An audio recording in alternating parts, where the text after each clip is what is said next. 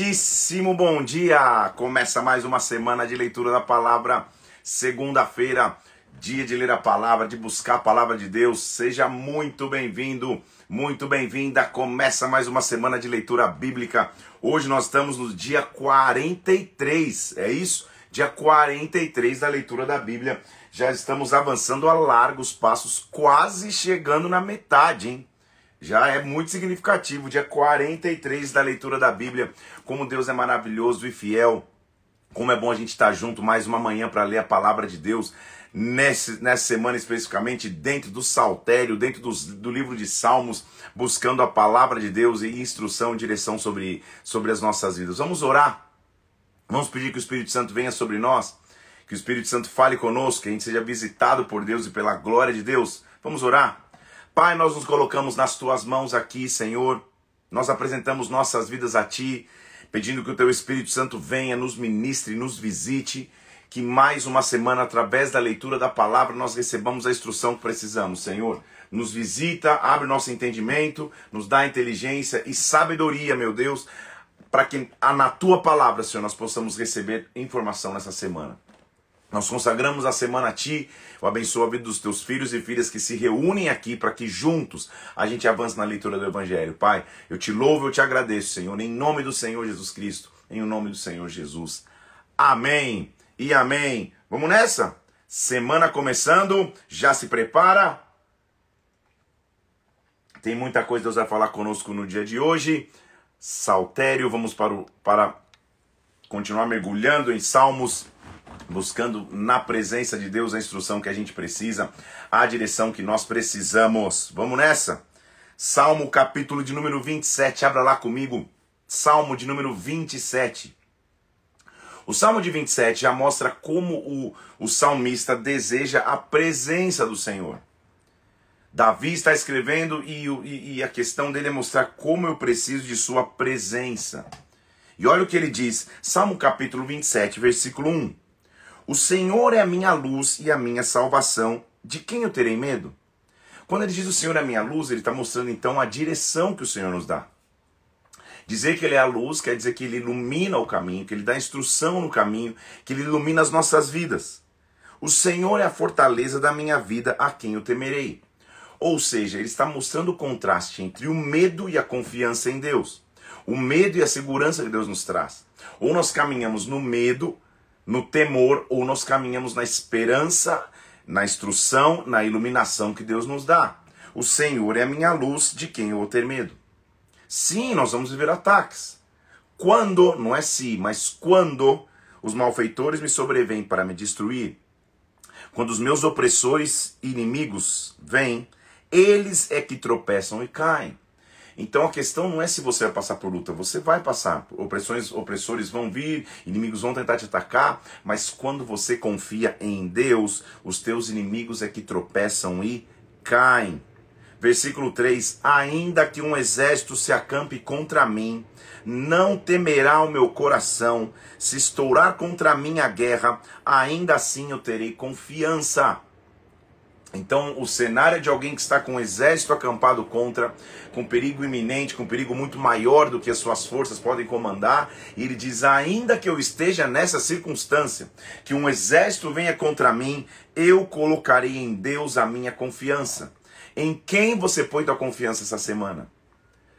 Segunda começou, a semana está aí e você está falando, Senhor, e agora? Parece que tem exércitos acampados contra mim, parece que tem circunstâncias maiores do que eu. Eu coloco a minha confiança em Deus.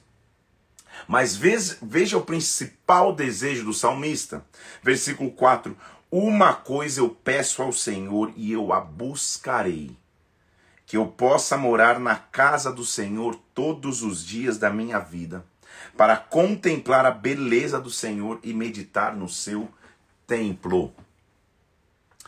Infelizmente, existe uma geração de pessoas se levantando achando que não é importante estar no templo dizendo, poxa, eu sou a igreja, a igreja sou eu, eu cultuo onde eu estiver. Isso é verdade, mas isso não tira o fato de você precisar estar no templo, de congregar, de conviver, de junto com alguém, com a tua família, com os teus filhos, crescer nessa comunidade chamada igreja. Porque existe algo chamado de unção individual e existe algo muito forte chamado de unção coletiva. O que, que é isso? Quando os santos se reúnem, quando o corpo se reúne, algo forte acontece. A gente já viu isso aqui. O povo reunido na consagração do templo em Salomão. O povo reunido para juntamente, em unidade, caminhar ao redor de uma muralha para cair. O povo reconstruindo o templo para que juntos tivessem um local de adoração. Então, meu irmão, minha irmã, quero te incentivar algo aqui. Nunca deixe frequentar uma igreja. Nunca deixe. Independente da, da tua agenda, independente dos problemas que você possa viver, independente das feridas que você possa ter tido, nunca deixe de estar conectado a uma igreja. Nunca deixe de conhecer pessoas, de, de, de, de, se relacionar e fazer amizade com pessoas de imputar na vida delas receber também informação, revelação, insight de suas vidas. Sabe por quê? Que se eu estou na beleza do Senhor, contemplando o seu tempo, versículo 5, no dia da adversidade, ele me ocultará no seu pavilhão, no recôndito do seu tabernáculo me acolherá, e levar-me-á sobre uma rocha. Ele vai me esconder nele Agora será exaltada a minha cabeça, acima dos meus inimigos que me cercam, no seu tabernáculo, no seu templo, oferecerei sacrifício de júbilo, cantarei e salmodiarei ao Senhor. Eu anelo pela sua presença. Uma das formas de contar na sua presença é estar reunido sim como igreja no templo. Ouve versículo 7, Senhor, a minha voz eu clamo, compadece de mim e responde-me o meu coração me ocorre, ou seja, no que diz respeito a mim, eu diz assim o meu coração: buscai a minha presença, buscarei, pois, Senhor, a mim, a tua presença. Ou seja, eu tomo uma decisão, eu vou te buscar. Eu tomo uma decisão ativamente, eu vou buscar a ti.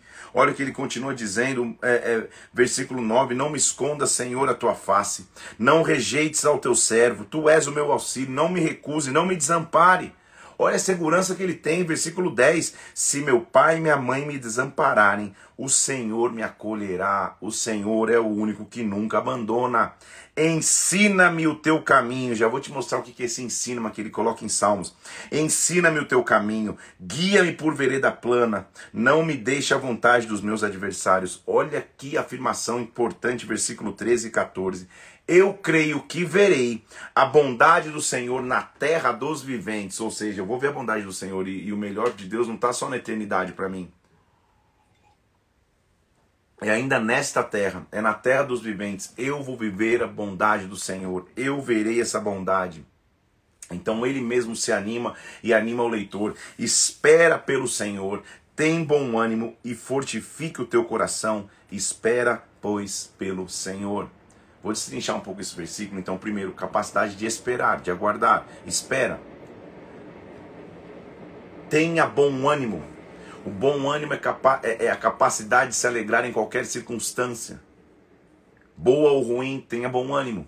E por último, ele diz: fortifica o teu coração, que o teu coração ganhe força e que você espere pelo Senhor. Capítulo 28 ele continua mostrando a súplica, mas como a súplica é, é recheada de ação de graças, de gratidão ao Senhor. A ti clamo, ó Senhor, rocha minha. Não seja surdo para comigo, para que não suceda que se te calares contra mim, eu seja semelhante àqueles que descem a cova. E ele chama o Senhor de rocha minha. O que, que é rocha minha? Rocha era o fundamento onde se construía algo, ou seja, a base. Rocha significava refúgio. Rocha significava proteção. Rocha significava algo sólido, inabalável. Senhor, chamar o Senhor de rocha é chamar o Senhor de proteção, de fundamento, de refúgio e de algo que não pode se abalar. Ele é a minha rocha. Escuta a minha voz que clama por socorro, versículo 2. Não me arrastes com os ímpios, com os que praticam iniquidade. Bendito, versículo 6. Perdão, bendito seja o Senhor. Ele ouviu as, as vozes das minhas súplicas. O Senhor é a minha força e o meu escudo, nele o meu coração confia, nele eu fui socorrido, o meu coração exulta, com cântico eu louvarei. O Senhor é a força do seu povo, o refúgio salvador do seu ungido. Salva o teu povo e abençoa a tua herança, apacenta-o e exalta-o para sempre. O clamor dele é: Senhor, me apacenta, ou seja, me guia, me conduz. Eu vou te mostrar esse conceito aqui em Salmos. Capítulo 29 é um dos, talvez, dos mais conhecidos, porque fala o poder da voz de Deus. A voz dele. Só dele falar, dele, dele abrir os lábios, dele proferir algo, a terra treme. Nós já vimos aqui em Salmos que, que, que com, com, com fôlego de suas narinas o, o, o mar se abre e você vê o fundo. Mas pare para pensar que na criação tudo ele fez com a voz. A voz dele tem poder, que a voz de Deus invada as nossas vidas nessa semana. Salmo é um livro de convite. E neste salmo, Davi está convidando o povo para tributar ao Senhor glória, para dar a Ele tributo, para adorá-lo. E quando nós fazemos, nós descobrimos a sua voz. Capítulo 29, versículo 1. Tributai ao Senhor, filhos de Deus. Tributai ao Senhor glória e força. Tributai é atribua a Ele. Tributai ao Senhor a glória devida ao seu nome. Adorai ao Senhor na beleza da sua santidade. Ouve-se a voz do Senhor. Ouve-se sobre as águas. Troveja, ó Deus da glória. O Senhor está sobre as muitas águas. Águas na Bíblia, primeiro, é, é, é, é base para a criação. Gênesis 1 diz que o Espírito se movia sobre as águas. Águas na Bíblia também significa impossibilidade, distração. Água é como a água do Mar Vermelho, como Cantares, nós vamos ler, diz que as águas não podem apagar o amor. Águas são símbolos de lutas. A Bíblia diz que se nós passarmos pelas águas, elas não nos afogarão. Isso diz em Isaías, nós vamos ler. Então ele está dizendo: a voz do Senhor está acima de tudo isso. Troveja, eu escuto o seu trovão. O Senhor está acima das águas. A voz do Senhor é poderosa. A voz do Senhor é cheia de majestade. A voz do Senhor quebra o cedro, sim, o Senhor despedaça o cedro do Líbano. O cedro era o símbolo de solidez, de robustez, de força, uma árvore muito grossa. Ele diz: quando a voz do Senhor vem, racha o cedro no meio. Ele os faz saltar como um bezerro, o Líbano, o Sirion, como bois selvagens. Ele está olhando os inimigos, falando: a voz do Senhor faz tudo tremer. A voz do Senhor despede chamas de fogo. A voz do Senhor treme os desertos. Ele usa um deserto famoso da época, o deserto de Cádiz treme. A voz do Senhor dá cria as corças. Tudo no seu tempo diz glória. O Senhor está acima do, dos dilúvios, das dificuldades, das tempestades. Como rei, o Senhor presidirá para sempre. O Senhor dá força ao seu povo. O Senhor abençoa com paz o seu povo. Que a voz do Senhor te conduza. Que a voz do Senhor te alimente que a voz do Senhor possa ser o teu guia, a tua instrução, que a voz do Senhor se manifeste sobre a tua vida com poder. Agora o Salmo 30, é, de tantas as, as, as citações ricas aqui, o Salmo capítulo 30 nos dá base para a frase de hoje. Porque esse salmo foi escrito para dedicar a casa quando Davi ganha uma casa e quando ele, e, e quando ele está se dedicando à casa, lembra que quando ele recebe madeira para construir sua casa, então ele sabe que Deus constituiu como rei? E ele está dizendo: Senhor, eu te exaltarei porque tu me livraste. Não permitiste que os meus inimigos se regozijassem contra mim. Então o Salmo de Orim está olhando lá atrás e vendo, Senhor, como que o Senhor foi bom. Como o Senhor tem cuidado de mim. Como o Senhor me deu livramento. Senhor, meu Deus, versículo 2. Clamei a ti por socorro e tu me saraste. Esse é um testemunho daquele que sabe que hoje você pode estar clamando, mas lá na frente você vai olhar e falar, cara, quando eu clamei, Deus agiu. Senhor, da cova fizeste subir a minha alma, preservaste minha vida para que eu não descesse a sepultura. Salmodiai ao Senhor, os seus santos, dai graças ao seu santo nome. Hoje talvez você esteja no olho do furacão, mas lá na frente você vai olhar para trás e vai dizer assim: Senhor, é só um momento a sua ira. O seu favor dura a vida inteira. A luta não é para sempre, mas a bênção é. Nossa frase de hoje: o choro dura uma noite, a alegria vem pela manhã. A alegria vem pela manhã. Eu quero profetizar isso sobre nós. O choro dura um momento, uma noite. A alegria vem pela manhã. alegria é a palavra hebraica que expressa aplauso, triunfo, uma canção. Alegria, nesse conceito hebraico, é melhor definido por um brado num momento de grande vitória. É quando você rompe, grita em júbilo, grita em adoração. Quando você grita ao Senhor, dizendo: Senhor, eu venci. Então o choro, o silêncio, a quietude, aquilo que segura esse brado, dura por uma noite Ao amanhecer vem a alegria. Começou uma semana, eu vou profetizar isso sobre nós. A alegria chegou, o grito de vitória chegou, o grito de celebração chegou. Que o que, ah, como ele disse aqui, a ira dura um momento. A luta dura um momento, o favor dura a vida inteira. Deus tem misericórdia. Versículo 5 de Salmo 30. O choro dura uma noite, a alegria, o brado de júbilo vem pela manhã. Vem pela manhã. Chegou a alegria de Deus. Quanto a mim, na minha prosperidade eu dizia: jamais serei abalado. Versículo 6. Tu, Senhor, pelo teu favor, fizeste permanecer forte a minha montanha. O Senhor me fez ficar de pé. O Senhor me fez ficar de pé. Versículo 10. Ouve, Senhor, e tem compaixão de mim. Tu, Senhor, é o meu auxílio. Olha o versículo 11 e 12. Converteste o meu pranto em folguedos, tiraste o meu pano de saco, me cingiste de alegria. Vamos falar em português. O Senhor transformou o meu choro em festa, para que o meu espírito te cante louvores e não se cale. Senhor, Deus meu, graças te darei para sempre. O choro dura uma noite, a alegria vem ao amanhecer que esta alegria venha sobre a tua vida, sobre a tua história.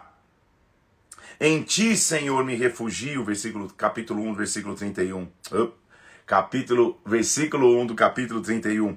Em ti, Senhor, me refugio, não seja eu jamais envergonhado. Eu seguro em ti, Senhor inclina-me os ouvidos, livra-me depressa, seu meu castelo forte, cidadela fortíssima que me salve. Tu és a minha rocha, fortaleza, por causa do teu nome, tu me conduzirás e me guiarás. Rocha, a gente já viu, chamar de rocha é refúgio, base, fundamento, esconderijo. Ele é o meu castelo forte, é uma música antiga que só os raízes vão lembrar que se chama Castelo Forte.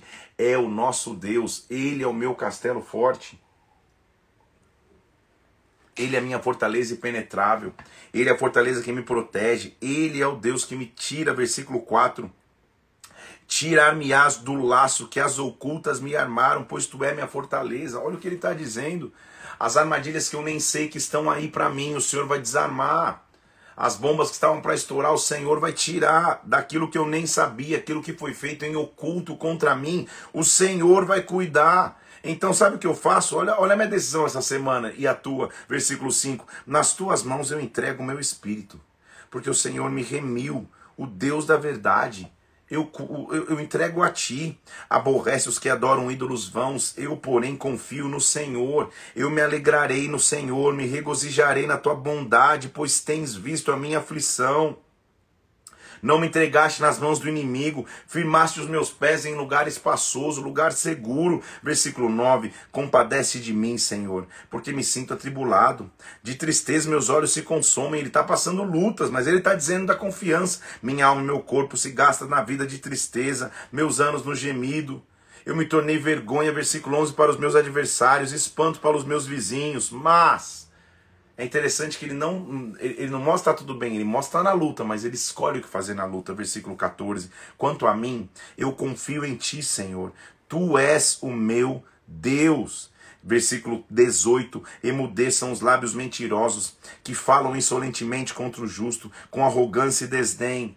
Olha o versículo 19: Como é grande a tua bondade! Como é grande a tua bondade! A palavra grande denota em hebraico o principal, o maior, o mais nobre, o que se destaca. Ou seja, a sua bondade está acima de tudo. Tu és bom, Tu és bom, me esconde no recôndito da tua presença. Bendito, versículo 21. Seja o Senhor que engrandeceu a sua misericórdia para comigo numa cidade sitiada. Quando eu estava cercado, ele mostrou que ele, ele é misericordioso comigo. Eu não estou excluído da tua presença. O Senhor preserva os fiéis, ele diz no versículo 23. Então, Versículo 24: Sede fortes, revigore-se o vosso coração, todos os que esperam no Senhor. Que Deus te dê força, que Deus te anime, que Deus te faça prosseguir. Davi teve quedas. E na queda dele, ele vai mostrar como Deus é um Deus de perdoador, de, de, de perdão, como ele é um Deus perdoador. Deus é um Deus que perdoa e que não nos julga só pelas nossas falhas e erros. Capítulo 32, versículo 1. Bem-aventurado aquele cuja iniquidade é perdoada, cujo pecado é coberto. Então ele perdoa e cobre o pecado. Cobrir significa esquecer, não se lembrar. Então, quando você comete erros e, e, e, e cai e tropeça, o único interessado que você fique preso nessa culpa, nessa acusação, é o inimigo. Diante de Deus, o que você tem que fazer? Confessar e se arrepender. Ou se arrepender e confessar, independente do fator. Mas normalmente se arrepende, o arrependimento leva à confissão. Quando isso acontece, Deus cobre os pecados. Bem-aventurado o homem, versículo 2, a quem o Senhor não atribui iniquidade, em cujo espírito não há dolo. Então quero te, te, te dizer algo aqui, refletindo um pouco mais nesse salmo. Todos nós vamos pecar, e ontem eu trouxe uma palavra no culto da manhã na Bola de Neve de Brasília, você pode até assistir é, no YouTube, vai, vai, vai estar disponível hoje. O título é Viva a Liberdade. Eu falei sobre o que é ser livre, de acordo com a Bíblia, e, e depois você vai ver lá, não vou, não vou repetir a pregação aqui. Mas todos erraremos. A questão é o que você faz quando você peca, e quando você peca, o arrependimento te leva à confissão, que te leva à mudança de atitude. Porém, há muitas pessoas que acham que podem dominar seus próprios erros. E aí, ao invés de tratá-los, ao invés de ser assertivo para a mudança, guarda seu pecado, cala-se sobre ele, achando ou se auto-enganando, achando que você sozinho pode resolver. O que o salmista está dizendo é: enquanto eu calei os meus pecados, se envelheceram os meus ossos pelos meus constantes gemidos todo dia, porque a tua mão pesava de dia e de noite sobre mim, o meu vigor se tornou em sequidão. Olha que coisa importante Davi está dizendo. Davi peca de forma, de forma terrível, ele, ele, ele, ele trai a confiança do seu chefe de guarda, Urias, ele, ele deita-se com a mulher de Urias, Betseba. Só que ao invés de se arrepender e confessar e mudar conduta, ele, vai, ele faz um pecado para consertar o outro. Ele chama, o, se a gente já leu essa história, ele chama Urias da guerra para ver se Urias se deita com Betseba e ela engravida e, e, e, e, fica por isso mesmo a história. Como isso não acontece, ele manda Urias para a guerra, para morrer na guerra. Então ele, ele vai insistindo um erro atrás do outro, por quê? Porque ele cala o seu pecado. E quando ele cala, os ossos vão sentindo. Osso na Bíblia é símbolo de estrutura. A estrutura dele começa a ruir. Tudo que era vigor se torna em sequidão. A cura está a um passo e a cura é a confissão. O arrependimento, a confissão e a mudança de conduta. Então, como eu lido com o pecado? Arrependimento, confissão, mudança de conduta. Mais uma vez aí para você anotar, arrependimento, confissão, mudança de conduta. Então ele está com os olhos envelhecidos, olhos, olhos, olhos, meu Jesus, ele está com os ossos envelhecidos, a estrutura dele está envelhecendo, ele está, ele está se enfraquecendo, tudo que era vigor se tornou sequidão, tudo que era vida está, está, está se acabando. E olha o que a Bíblia diz, Versículo 5: Confessei-te o meu pecado e não ocultei mais a minha iniquidade. Eu disse: Confessarei as minhas transgressões, e rápido assim tu perdoaste a iniquidade do meu pecado. Ontem eu falei, inclusive, você vai ver na, na, na, pregação, a diferença entre iniquidade e pecado. Ele diz: Eu te confessei minha iniquidade. Iniquidade é o ambiente onde pecar é autorizado. Pecar todo mundo peca, mas quando você fica tanto no pecado, o ambiente se torna favorável. E agora você já não tem o poder de convencimento do Espírito que não te leva ao arrependimento, que não te leva à confissão, que não te leva à mudança de conduta. Então, sabe o que ele disse? Eu decidi romper. Então, quem decide calar o pecado ou confessar o pecado é você. E como essa decisão vem? De acordo com o Espírito Santo que te convence. Então não deixe nada mais retido. Ele diz: quando eu confessei, o Senhor passou a me instruir. Ele diz assim: sendo assim, versículo 6, todo homem piedoso te fará súplicas, em tempo de poder encontrar-te. Ou seja, eu vou te confessar quando é tempo ainda de ser encontrado por Deus. Olha o que ele diz: Senhor, tu és o meu esconderijo. O Senhor me preserva da tribulação. Olha o que ele diz, versículo 8. Que, lembra que eu te falei que eu ia te explicar o que é o conceito de ensinar e de guiar? Instruir-te-ei e te ensinarei o caminho que deve seguir, e sob as minhas vistas te darei conselho. Ensinar na palavra hebraica é instruir, dirigir, apontar, direcionar. É a mesma figura de alguém que arremessa algo numa direção, que ao arremessar saiu daqui, mas já tem uma trajetória definida.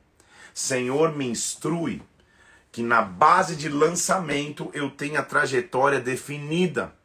Quem confessa pecados e anda em intimidade com Deus é instruído por Ele. Ele aponta o caminho. A rota fica trajetória, fica, fica, fica, fica, o trajeto fica pronto. Sabe quando você faz um exercício de, de física, química, matemática, ou seja o que for, e você está vendo o curso que um objeto vai ter? Você faz a linha tracejada, dizendo: olha, ainda não fez o traço, mas ele vai fazer. É mais ou menos isso quando eu diz Senhor, me instrui e me ensina o caminho. que ele está dizendo é: põe as linhas pontilhadas aqui para que eu possa saber para onde ir. Traça a rota para que eu possa fazer como seguir. Então, quem confessa pecados e escuta de Deus, ele traça a rota, ele instrui o caminho. Então, eu quero ter o caminho traçado. Ele vai usar uma linguagem até forte, versículo 9. Não seja como o cavalo ou a mula que não tem entendimento, que é com freio cabresto que é dominado senão não vão obedecer. Ou seja, quem, vem a, quem vê a rota ali vai sozinho na rota. Quem, apesar da rota estar traçada, começa a ser teimoso, é igual uma mula. Ele está dizendo que você tem que ficar com o cabeça puxando para voltar para a rota. Deus vai fazer tudo para te trazer para a rota de novo, mas o que é melhor?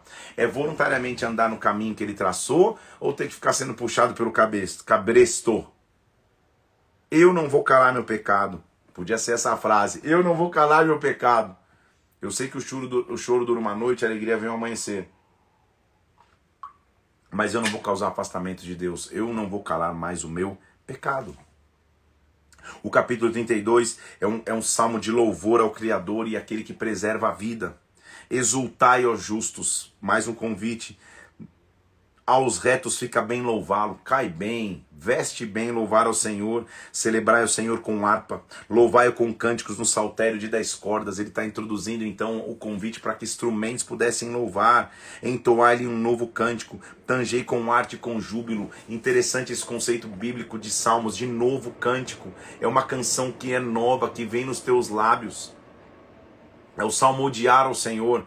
Ontem, no culto da noite em Brasília, nós celebramos os 15 anos da, da, implantação da igreja aqui e nós tivemos a visita de um salmista holandês, um amigo de muitos anos, que é a expressão do que é cantar um novo cântico. Ele está ministrando, daqui a pouco ele começa a cantar um novo cântico. Assiste também, vai estar tá no YouTube, novos cânticos proféticos, novos cantos de adoração. Que a nossa vida seja invadida por um novo cântico. E novo cântico não é o saber cantar. Novo cântico é falar coisas novas nos lábios entoai um novo cântico, porque, versículo 4, porque a palavra do Senhor é reta, o seu proceder é fiel, ele ama a justiça e o direito. Os céus, por sua palavra, se fizeram, pelo sopro da sua boca, o exército deles. Ele criou tudo pela palavra. Versículo 9: Ele falou e tudo se fez, ele ordenou e tudo passou a existir. O Senhor frustra o desígnio das nações, anula os intentes dos povos, as nações não são maiores do que o Senhor. O conselho do Senhor dura para sempre. Os planos do seu coração duram por todas as gerações. Olha que, que, que frase importante e famosa também, versículo 12. Feliz a nação cujo Deus é o Senhor, o povo que ele escolheu para a sua herança. Como é bom confiar em Deus, como é bom confiar no Senhor. O Senhor olha dos céus, vê todos os seus filhos e observa os seus moradores Feliz é aquele que confia em Deus, ele preserva a vida dos seus. Olha o que ele diz no versículo 17 do Salmo 33: O cavalo não garante a vitória, ou seja, a força natural não garante a vitória. Eis que os olhos do Senhor estão sobre os que os temem, sobre os que esperam a sua misericórdia. Versículo 20 do Salmo 33. Nossa alma espera no Senhor, nosso auxílio e escudo, nele o nosso coração se alegra. Nós confiamos no seu santo nome, nós confiamos em Deus. A minha confiança está no Senhor. Salmo 34 é, é, é especificamente no momento em que Davi se fingiu de louco para fugir da presença de Abimeleque. Você lembra disso? Como ele mostra ao Senhor sua confiança. Essa história está em 1 Samuel 21, versículo 10 a 15. Depois você lê lá para você lembrar dessa história. A gente já passou por ela. Davi se finge um pouco de doido para ser livre. É uma estratégia de guerra. Porque olha o que ele vai mostrar: bendirei o Senhor em todo o tempo. O seu louvor estará continuamente nos meus lábios, é em todo o tempo. De manhã, de tarde, de noite, todos os dias, bons ou maus, eu bendirei o Senhor em todo o tempo. Gloriar-se-á no Senhor a minha alma. Os humildes o ouvirão e se alegrarão. Eu vou me alegrar nele. Olha o convite: engrandecei ao Senhor comigo, vamos a uma só voz exaltar o seu nome. Busquei o Senhor, ele me acolheu, me livrou de todos os meus temores. Olha o que ele diz, versículo 5: Olhai para ele, ou contemplai, e você vai ser iluminado. O seu rosto jamais sofrerá vexame. Ao olhar ao Senhor, a expressão é a face dele me ilumina, o reflexo da glória dele está comigo. Então, olhe para ele, você vai receber iluminação. Clamou aqui este aflito, o Senhor o ouviu, livrou de todas as suas tribulações. Olha que conceito importante, versículo 7, para você entender como começa a tua semana aí. O anjo do Senhor acampa-se ao redor dos que o temem e os livra. Tem um acampamento ao teu redor. O anjo do Senhor acampa-se ao redor. O anjo do Senhor está ao teu lado. A Bíblia diz que o inimigo anda ao nosso derredor, esperando o momento para atacar. Derredor é, é, é o perímetro externo. Ao meu redor, próximo de mim, o anjo do Senhor se acampa. Tem um acampamento ao teu lado o anjo, o anjo no singular, o Senhor está acampado ao teu redor. Há um acampamento angelical. Ele diz assim: provai, olha que versículo importante, versículo 8. Provai e vede, o Senhor é bom. Bem-aventurado o homem que nele se refugia. Provar na palavra hebraica significa literalmente compreender ou avaliar. Mas mais importante, provar é, é, literalmente mesmo, quando você prova um alimento. Sabe quando você chega para uma criança, para o teu filho ou para alguém e fala, oh, como está o alimento? Não, não gosto. Mas como você não gosta se você nunca provou? Prova. Você já, viu, todo, você já viu uma mãe discutindo com o filho várias vezes assim, não, não gosto, não quero. Quero dizendo, antes de você falar se Deus faz ou não faz, prova. Como você pode dizer se você nunca provou? Então o que ele está dizendo é, prove. Prove literalmente ao Senhor, Ele é bom. Tema o Senhor os vossos santos, porque nada falta àqueles que o temem. Até os leõezinhos, os filhotes de leão que têm força, passam fome. Mas os que buscam ao Senhor, bem nenhum lhes faltará. Até um animal que é expressão de força vai ter dias de fome para ele, mas quem confia em Deus, nada vai faltar. Vinde, filhos, e escutai. Escute o temor do Senhor. O que é o homem que ama a vida e quer longevidade para ver o bem? Quem é esse homem? Esse homem refreia a língua do mal, os seus lábios de falar de maneira dolosa, se aparta do mal e pratica o que é bom, procura a paz e se empenha para alcançá-la. Os olhos do Senhor estão sobre os justos, os seus ouvidos estão abertos ao seu clamor, o rosto do Senhor está contra os que praticam o mal. Clamam os justos, o Senhor os escuta, os livra de todas as suas tribulações. Olha que, olha que versículo legal, versículo 18 perto, não distante, perto está o Senhor daqueles que têm o coração quebrantado. Quebrantamento é entrega.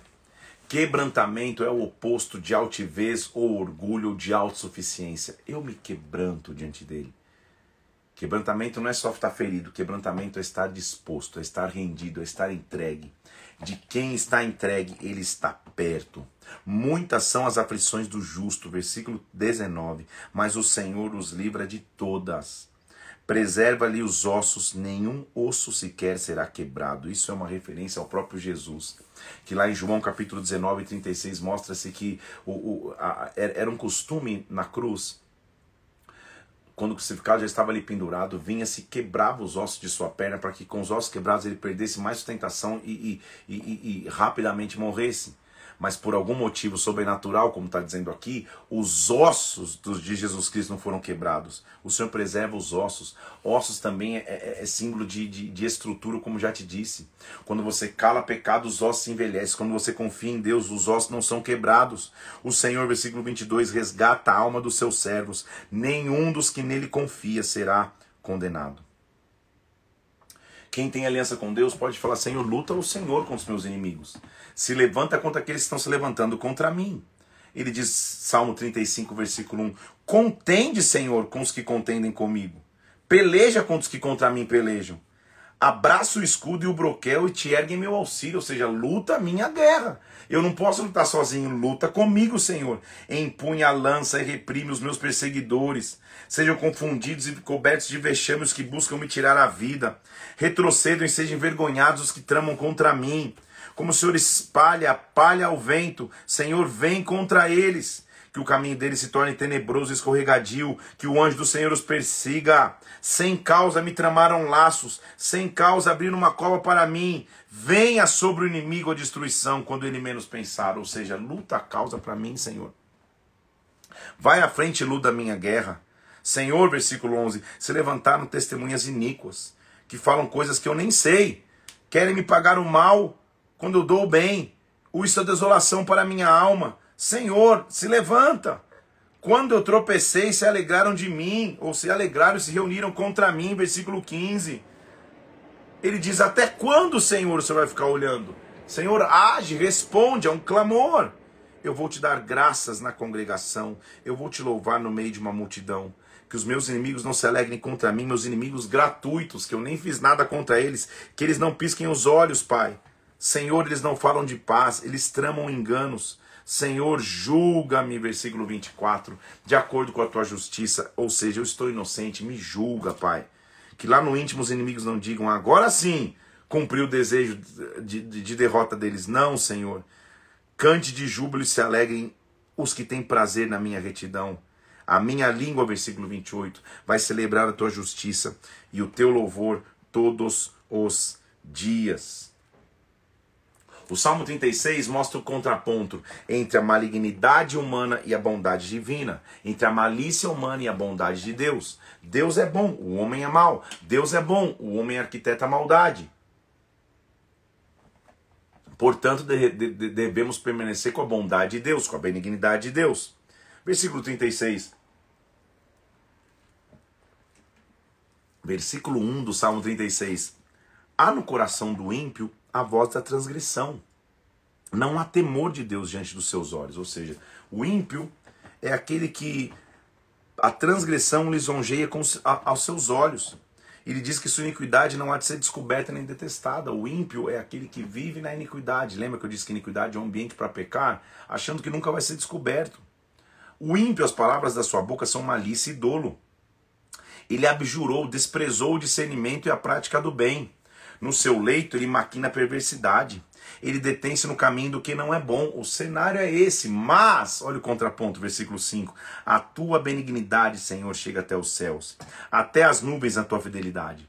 A tua justiça é como as montanhas de Deus, os teus juízos como um abriso profundo. O Senhor é um Deus de profundidade. O Senhor preserva os homens e os animais. Como é preciosa a tua bondade, ó Deus.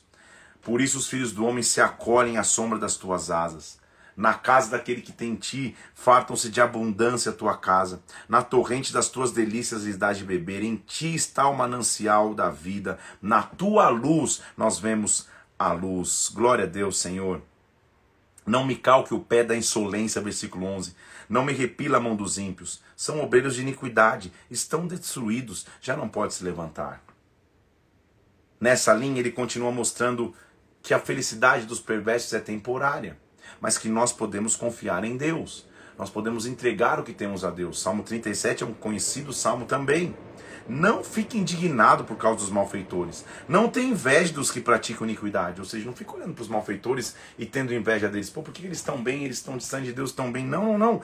Porque em breve definharão, murcharão como a erva verde. Ou seja, a o aparente sucesso, prosperidade, alegria do ímpio é, é, é, dura, é, é, é, é passageiro, não é duradouro. Faz o seguinte, ele diz, versículos 3 do capítulo 37 de Salmos: Confia no Senhor e faz o bem. Habita na terra e te alimenta na verdade.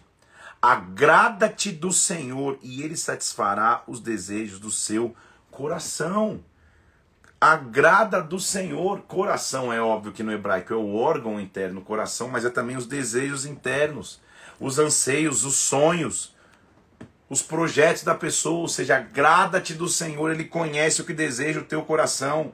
Olha o versículo 5, um dos mais famosos aqui desse salmo.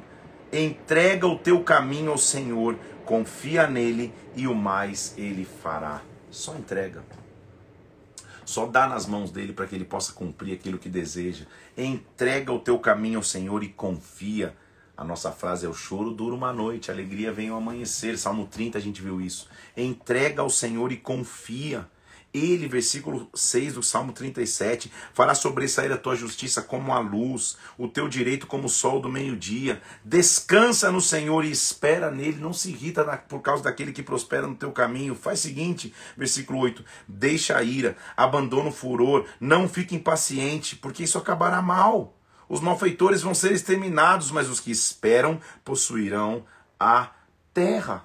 Para de olhar o ímpio que prospera e falando, mas meu Deus, por que que troca? Não, descansa no Senhor. Vale mais, olha o conceito dele, versículo 16. Vale mais o pouco do justo do que a abundância dos ímpios. Vale mais ter pouco, mas ser justo, do que ter muito e ser ímpio.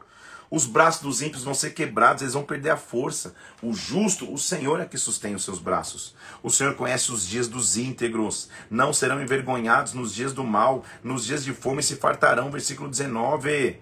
Olha o 22, aquele a quem o Senhor abençoa, esses vão possuir a terra. Serão exterminados aquele a quem o Senhor amaldiçoa. O Senhor firma os passos do homem bom, no seu caminho se comprar. Olha, olha o que acontece com o justo. Se cair, não ficará prostrado, o Senhor o segura pela mão. O salmista já está vivendo um momento experimentado de sua vida. E o que ele vai dizer é um conceito espetacular de confiar em Deus. Eu já fui moço, agora sou velho. Porém, eu jamais vi o justo desamparado, nem a sua descendência mendigar o pão. Ele está dizendo: Eu já vi de tudo nessa vida, eu estou velho, eu já vi muitas coisas acontecerem, mas uma coisa eu nunca vi: o justo ser desamparado e a sua descendência mendigar o pão. Se o salmista nunca viu, isso continua sendo uma realidade hoje. Independente do que você passe, eu jamais vi o justo ser desamparado, jamais vi o seu descendência, os seus filhos, mendigarem o pão. Então, versículo 34: espera no Senhor, segue o seu caminho. Ele te exaltará para você possuir a terra, e você vai presenciar isso quando os ímpios forem exterminados. Vem do Senhor, versículo 39, a salvação dos justos. Ele é a sua fortaleza no dia da tribulação. O Senhor ajuda e os livra todos aqueles que nele buscam refúgio. Espera no Senhor, confia nele. Mais vale o pouco do justo do que a abundância do injusto, porque há tempo contado para o perverso. Só segue o teu caminho. Eu já vi muita coisa na vida, mas nunca vi um justo desamparado, nunca vi sua descendência mendigando o pão. Salmo 38 é mais uma vez o salmo de arrependimento. Lembre-se que o arrependimento leva à confissão, que leva à mudança de comportamento. Mais uma vez ele está dizendo: Senhor, não me repreendas na tua ira, não me castigue no teu furor. Estão sobre mim as tuas setas, ou seja, eu estou sendo pressionado pelo meu próprio pecado. A tua mão recai sobre mim. Já não há parte sã na minha carne, eu estou vivendo a consequência do pecado. Por causa da tua indignação, não há saúde nos meus ossos por causa do pecado se elevam acima da minha cabeça as minhas iniquidades. Já estou com feridas, chagas, já estou entrando em loucura. Versículo 30, ele vai dizendo: Senhor, eu estou encurvado, de sobremodo abatido, ando de luto o dia todo, os meus lombos estão ardendo, não há parte sã na minha carne, eu estou aflito e quebrantado. Esse é o peso de alguém que está no pecado que não consegue romper. E ele diz o versículo 9: Na tua presença, Senhor, estão os meus desejos todos os dias. Minha ansiedade não te é oculta, Senhor. Armaram ciladas contra mim. Olha como é ruim viver no peso do pecado. Tramam me tirar a vida, me procuram fazer o mal. Eu, como surdo, não ouço, como mudo, não abro a boca, estou perdendo a força. Em ti, Senhor, versículo 15, espero, o Senhor me atenderás, Deus meu. Não suceda que se alegrem de mim os meus inimigos. Eu estou prestes a tropeçar. Versículo 17. Minha dor está diante de mim. O que muda o cenário? Olha o versículo 18. Confesso a minha iniquidade. Suporto tristeza por causa do pecado. Os meus inimigos são vigorosos e fortes. Senhor, versículo 21. Não me desampares. Deus meu, não te ausentes de mim. Apressa-te em socorrer-me. Senhor, salvação minha. Percebe comigo então? Que a tua libertação está a um passo, arrependimento e confissão, confesse. Fale ao Senhor, tire esse peso que você carrega. O salmista está dizendo: estou andando curvado, meus lombos estão ardendo, está difícil, não estou aguentando mais carregar. Confessa, entrega ao Senhor. Olha só o que ele disse, na verdade, capítulo 39, ele está dizendo: Senhor, eu disse comigo mesmo, eu vou guardar os meus caminhos para não pecar com a língua, eu vou pôr mordaça na minha boca. O que ele está mostrando é: eu posso pecar em palavras. As minhas palavras podem ter muito poder e poder de destruição também. Então vou colocar um freio nos meus lábios. Eu vou ficar em silêncio. Eu vou me calar acerca do bem. E quando eu fiz isso, a minha dor se agravou. De novo, ele está falando de guardar situações, guardar circunstâncias. Se esbraseou o meu peito, o coração, fiquei com o coração pesado. Enquanto meditava, se ateou por fogo. Então disse eu com a própria língua: Senhor, dá-me conhecer o meu fim. Qual vai ser a soma dos meus dias para que eu reconheça a minha fragilidade, Senhor? Na verdade, todo homem, versículo 5, por mais firme que esteja, é pura vaidade. É muito importante esse conceito do salmista, hein, gente? Que ele está dizendo: homem nenhum tem a sua solução em si mesmo. Estamos numa época em que o humanismo tenta prevalecer, onde o homem quer se colocar no centro. Eu posso, eu faço, eu realizo, eu sozinho, eu, eu sozinho faço, eu sozinho cultuo, eu sozinho adoro, eu sozinho conquisto, eu sozinho faço. Ele dizendo, Senhor, por, o homem, por melhor que ele seja, é vaidade. E vaidade não é a vaidade de você se arrumar. Vaidade é brevidade da vida. O homem sozinho é breve. O homem sozinho não vai a lugar nenhum. Com efeito, olha, eu estou dizendo, vou te mostrar o que é vaidade na Bíblia. Olha só, versículo 6. Com efeito, Passa o homem como uma sombra. Em vão se inquieta. Amontoa tesouros e não sabe quem o levará. Do que adianta correr só para tesouros natural? É tudo breve, é tudo vaidade. Senhor, o que, que eu espero? Tu és a minha esperança. Tu és a minha esperança. Me livra das minhas iniquidades. Emudeço, não abro os lábios, porque tu fizeste isso. Tira sobre mim o teu flagelo. Pelo golpe da tua mão estou consumido. Senhor, vem sobre mim ouve a minha oração, versículo 12, escuta quando grito por socorro, não se mudeça no meio das minhas lágrimas, eu sou forasteiro à tua presença, já não sinto mais a tua presença, eu peregrino sou, Senhor, como os meus pais foram, desvia de mim um olhar para que eu tome alento e eu passe então a existir. E aí, nossa leitura termina hoje no capítulo 40, que também é conhecidíssimo, que fala de como nós podemos esperar ao Senhor. E quem espera no Senhor vai ser atacado. Quem espera no Senhor vai tentar, a, a, opressão do inimigo vai tentar chegar, mas ele está dizendo assim: olha, eu esperei confiantemente, em outras versões, com paciência pelo Senhor. Ele se inclinou para mim, ouviu quando eu clamei por socorro. E a espera estava me fazendo afundar. E ele diz no versículo 2: Me tirou de um poço de perdição me salvou, de um tremedal de lama, de lama me libertou, colocou os meus pés sobre a rocha, me trouxe equilíbrio, firmou os meus passos, me fez caminhar, colocou nos meus lábios um novo cântico, me levou à adoração. Então olha o que Deus faz, eu estou lá num lamaçal, ele me tira do poço, salvação. Coloca os, é, me tira da lama, libertação. Coloca os meus pés sobre uma rocha, me traz equilíbrio firma os meus passos, me dá uma caminhada, coloca um novo cântico nos meus lábios, me torna um adorador. Um hino de louvor ao nosso Deus. Muitos verão essas coisas e temerão, e confiarão no Senhor. Eu vou dar testemunho. Bem-aventurado o homem que põe no Senhor a sua confiança. Bem-aventurado o homem que confia no Senhor. Ninguém há, versículo 5, que possa igualar contigo. Eu, quisia, eu queria anunciar toda a tua bondeza, Senhor. A bom, bom, bondeza é demais, tua grandeza e bondade. Mas é muito mais do que se pode contar, Deus. O Senhor não quis sacrifícios e ofertas. O Senhor só abriu os ouvidos, Pai. Acabou o silêncio. Holocaustos e ofertas o Senhor não quis. O Senhor me disse que já está tudo escrito no teu livro. Então, Senhor, versículo 8, me agrada fazer a tua vontade, meu Deus. No meu coração está a tua lei. Sabe o que eu vou fazer? Eu vou com proclamar as boas novas de justiça na grande congregação. Eu jamais vou cerrar os lábios, o Senhor sabe, Senhor. Eu não ocultei no coração a tua justiça. Eu proclamei a tua fidelidade e a, e a, tua salvação. Não escondi na grande congregação a tua graça e verdade, Senhor. Meu Deus, não coloque em conta, versículo 12, os males que me cercam, as iniquidades que me alcançaram, que me impediam de ver, são mais numerosos que os cabelos da minha cabeça. Versículo 12, ele está dizendo, Senhor, é tanta iniquidade, tanta maldade ao meu redor, que são mais numerosos que os cabelos de minha cabeça. Então, eu não posso perder a piada. Eu tô quase santo, então, porque se a iniquidade é de acordo com os cabelos da cabeça, glória a Deus, a santidade me alcançou. Ele está dizendo, é, é uma figura de linguagem poética, evidentemente. Ele está dizendo, Senhor, é tanta iniquidade, tanta luta ao meu redor que é mais numeroso que o cabelo de cabeça, não dá para contar. Mas, Senhor, se apresse em me livrar, se apresse em me socorrer. Versículo 14: Que sejam envergonhados e cobertos de vexame aqueles que demandam a minha vida que sofram perturbação aqueles que dizem bem feito. Senhor, que folguem e se rejubilem em ti os que amam a tua salvação. Eu sou pobre e necessitado, mas o Senhor cuida de mim. Tu és o meu amparo, o meu libertador, não te detenhas, Deus meu. O choro dura uma noite, a alegria vem ao amanhecer. Não importa o que você esteja vivendo agora, não importa o que você esteja atravessando agora, a presença de Deus é o que te sustenta, é o que te conduz, é o que te alimenta. O choro pode ter durado um tempo, chegou a hora de confiar no Senhor. Confiar pacientemente, aguardando na sua intervenção. Ele vem com uma mão para te tirar, ele vem com uma mão para te livrar.